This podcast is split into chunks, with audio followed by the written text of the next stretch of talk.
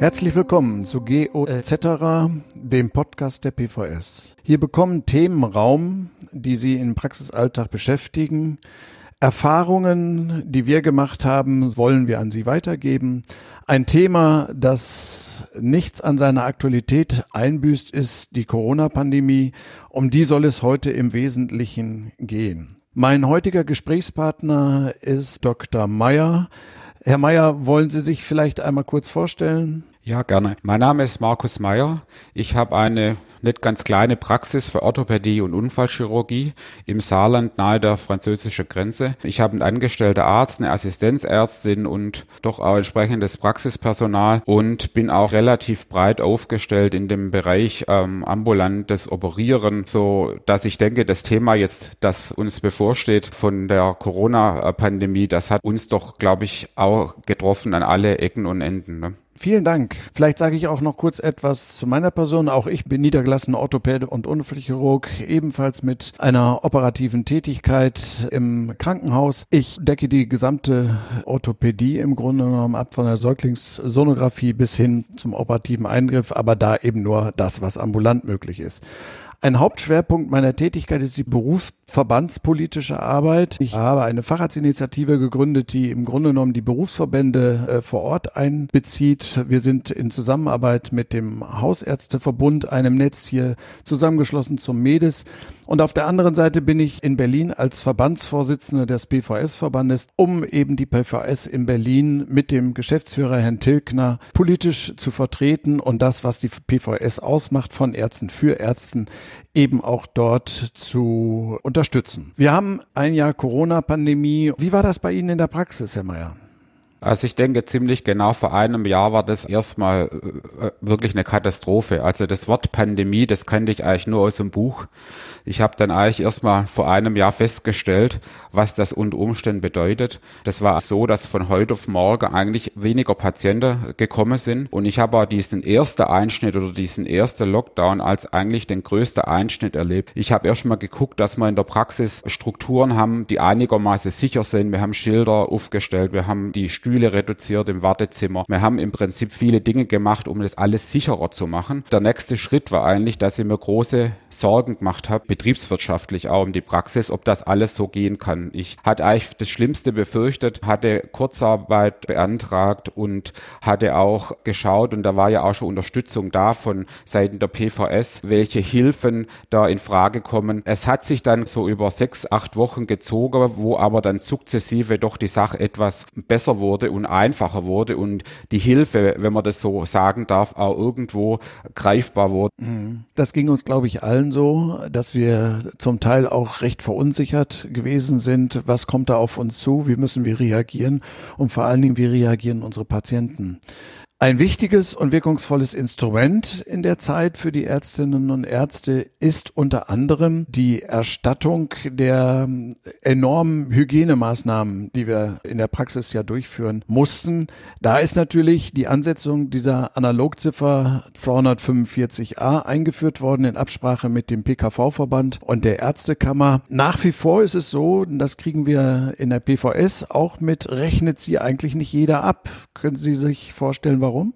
Ja, ich denke, das ist einfach eine gewisse Nachlässigkeit und ich glaube, es geht wahrscheinlich viele Ärzte so, die sind einfach mit ihren Ziffern wahrscheinlich deutlich schlechter wie mit ihrer Behandlung, sage ich jetzt mal. Ne? Und deshalb ist es, glaube ich, auch ganz hilfreich, wenn man diesbezüglich Unterstützung hat. Bei uns ist es so, ich glaube, meine Helferinnen in der Praxis sind da schon sehr gewissenhaft, Ziffern grundsätzlich jetzt auch neuere Ziffern wie die Hygienepauschale mit zu berücksichtigen, dadurch, dass es eigentlich noch einmal gegenkontrolliert wird in der PVS oder dass es nochmal durchgeschaut wird, gehen uns eigentlich Ziffern diesbezüglich selten oder kaum noch verloren. Dazu ist es halt auch wichtig, das hat sich ja die ganze Pandemie auch immer wieder gezeigt, dass gewisse Dinge noch einmal aktualisiert wurden oder noch einmal weiter verlängert wurden. Das war ja auch am Anfang nicht klar, wie lang geht jetzt die Hygieneziffer, wie lang gehen gewisse Dinge und die sind ja doch immer wieder verlängert worden. Aber wichtig ist, dass man das auch weiß. Gut, das war natürlich auch ein Bestreben von uns, das immer wieder zu publizieren und auch schnell an die Ärzte weiterzugeben.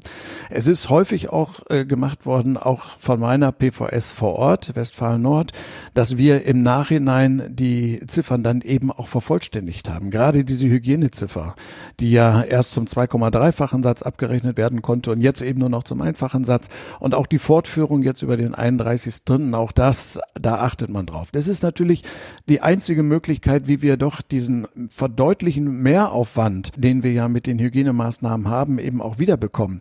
Und von kassenärztlicher Seite wird das schwierig. Ja, die Hygienepauschale kriegen wir sofort gezahlt.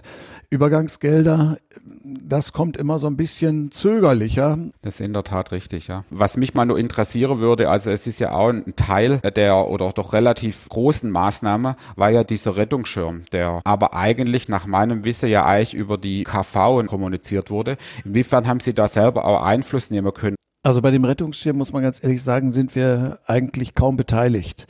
Das ist eigentlich eher etwas, was von Seite der KV ähm, und der Ärztekammer vereinbart worden ist.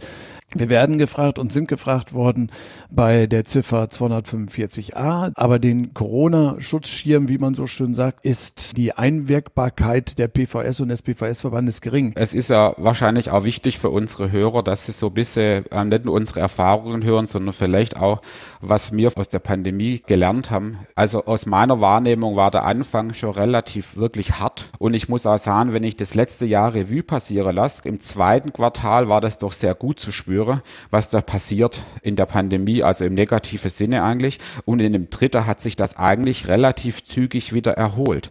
Und ich muss sagen, wenn man unser Fach nimmt in der Orthopädie, war fast sogar das Gegenteil der Fall, weil für die Volksgesundheit ist so ein Lockdown definitiv nichts Gutes. Ne? Die kein Fitnessstudio haben, die brauchen viel Fantasie, dass sie sich die guten Dinge des Lebens einfach noch einmal ähm, selber zurechtmachen ne? im Lockdown. Also das habe ich beobachtet in der Praxis, dass es eben nicht nur für uns als Ärzte und in der Praxis nicht immer einfach war, sondern die Patienten haben genauso mitgelitten. Vollkommen richtig. Also Homeoffice hat ja durchaus auch Folgen. Das ist ja das, was Sie gerade auch ansprechen. Die Patienten, die wir behandeln, haben ja schon sich in der Art und Weise etwas geändert. Wir hatten früher viel Sportler. Auf der anderen Seite haben wir jetzt viel, viel mehr Patienten, die unter dem Lockdown oder dem Homeoffice leiden, weil sie eben gar keine entsprechende Ausstattung zu Hause haben. Und das hat natürlich für uns Orthopäden enorme Auswirkungen. Die ganzen degenerativen Veränderungen kommen ja immer mehr zum Tragen. Beschwerden in der Halswirbelsäule, in der Lendenwirbelsäule. Das ist schon sehr, sehr weitreichend. Absolut absolut. Und wie gesagt, es können nicht alle mit dieser Lockdown-Situation wirklich gut umgehen. Also dass sie einfach, ich sage einfach mal, die guten Vorsätze beibehalten und äh, die Dinge, die sie halt davor gemacht haben, einfach äh, im positiven Sinne fortführen. Ne? Der Winter ist ja ohnehin immer ein bisschen schwieriger, ne, sage ich jetzt mal in dem Zusammenhang, was die ja, Gesundheit absolut. angeht. Ne? Ja. ja, im Frühjahr letzten Jahres war es nicht so schwierig. Wir hatten schönes Wetter, ja, alle Leute genau, konnten sich genau. draußen treffen, das war genau. viel, viel besser. Was jetzt noch von der Regierungsseite, finde ich, erschwerend dazu kommt, dass man uns, was die, ja, sagen wir, die Administration angeht, noch sehr stark in die Praxis reingespielt wird mit der neuen Datenschutzgrundverordnung und so weiter und so fort. Die Regulatorik der Politik nimmt enorm zu und geht immer weiter in den Praxisalltag rein. Da sind wir dabei, das auch so ein bisschen mit positiv zu versuchen zu beeinflussen, dass das vielleicht nicht so kommt. Das ist schon wirklich, finde ich persönlich, sehr, sehr einschneidend. Ja, es ist wirklich schwierig, sich dem Kerngeschäft hauptsächlich zu widmen. Ich meine, so wir haben alle mal die Ausbildung eigentlich gemacht oder die meisten von uns, weil sie eigentlich gerne an den Patienten arbeitet und weil sie auch, was die Krankheitsbilder und Erkrankungen angehen, auf dem neuesten Stand sein wollten. Wir haben immer weniger Zeit, uns einfach mit dem Kerngeschäft zu beschäftigen und die Gesetze, die kommen, machen es uns dann eben noch schwieriger, weil wir uns ja immer noch einmal neu definieren, was ja auch teilweise große Kosten äh, aufwirft. Ne? Also wenn wir jetzt neue Vorschriften kriegen bei der Hygiene, oder beim Datenschutz. Genau. Und deshalb bin ich mittlerweile so weit, dass bei jeder dieser Neuerungen können wir das vielleicht mit Dienstleister regeln, die wir schon haben. Also ich finde es sehr angenehm. Ich bin zum Beispiel an, an der EDV nicht wirklich gut. Das heißt, mir reicht's, wenn ich einen Menschen habe, wo ich für viele dieser Sachen rufen kann und nicht zehn Firmen, die unterschiedliche Sachen machen, ne? Ja. Ähm, um da eben keinen uferlosen Kommunikationsaufwand und auch finanzieller Aufwand zu fahren. Ne? Und da ist für mich auch die PVS ein ganz wichtiger Partner, weil man da einfach sehr professionell abdeckt, was einem einfach auch viel Zeit erspart. Ne? Ja.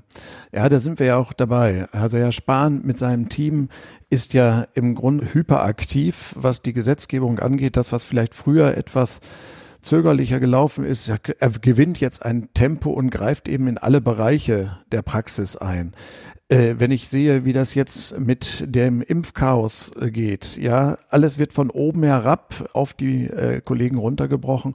Da ist es eigentlich eher so, dass wir hoffen und dafür auch stehen, dass wir diese Allmachtsfantasie von Herrn Spahn versuchen, so ein bisschen auf den Boden der Tatsachen zurückzubringen. Wir haben Wahlen im Herbst. Und wenn man sich die Programme der einzelnen Parteien anguckt, schwebt immer noch das Damoklesschwert der Bürgerversicherung über uns. Auch da sind wir im PVS-Verband in Berlin natürlich unterwegs um dort Gehör zu finden, wie wichtig ein duales System in der Krankenversicherung ist. Also die Bürgerversicherung, äh, die kann kein Mensch gebrauchen, glaube ich jedenfalls. Und dafür werden wir uns auch einsetzen.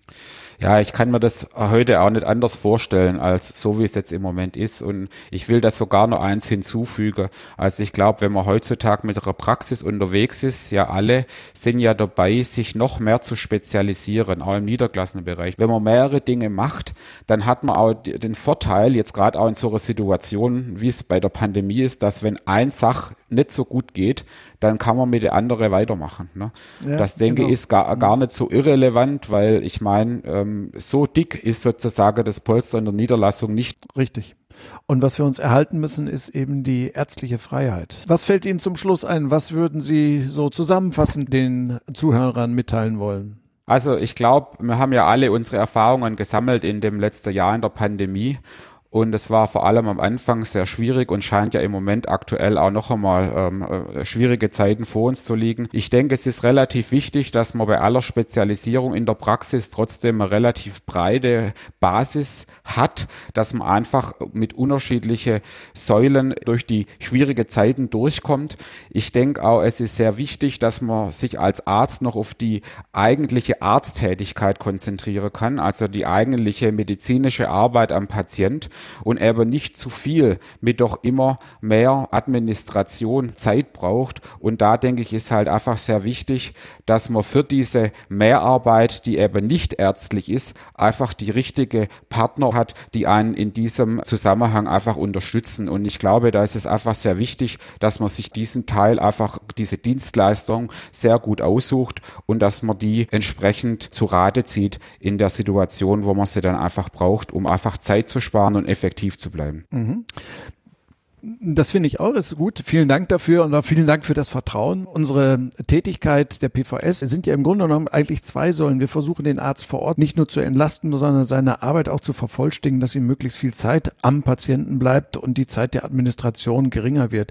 Und die andere Tätigkeit ist die, die wir im Grunde genommen, das, was uns ja auch unterscheidet von anderen Abrechnern, ist, dass wir eben auch für den Arzt in der Politik in Berlin bei den Politikern versuchen, Gehör zu schaffen für die Sorgen, und Nöte, die wir in den einzelnen Praxen haben, um für den freien Arztberuf eben auch in Zukunft weiter da zu sein und zu kämpfen, dass es eben auch möglich bleibt, als niedergelassener Arzt allein in der Praxis oder in Form einer Gemeinschaftspraxis weiterhin eigenverantwortlich tätig zu sein. Das ist, glaube ich, ganz, ganz wichtig. Absolut. Gut. Herr Mayer, dann danke ich Ihnen für die Bereitschaft ja. und äh, für den netten ich hab, Abend. Ich habe zu danken. Ich habe zu danken, ja. es war schön, auch von Ihnen zu erfahren, was Sie so machen. Ja. Wirklich äh, sehr, sehr ja. nett. Herzlichen D Dank. Dito, ja, alles Gute, gell? Gut, einen schönen Abend. Gleichfalls.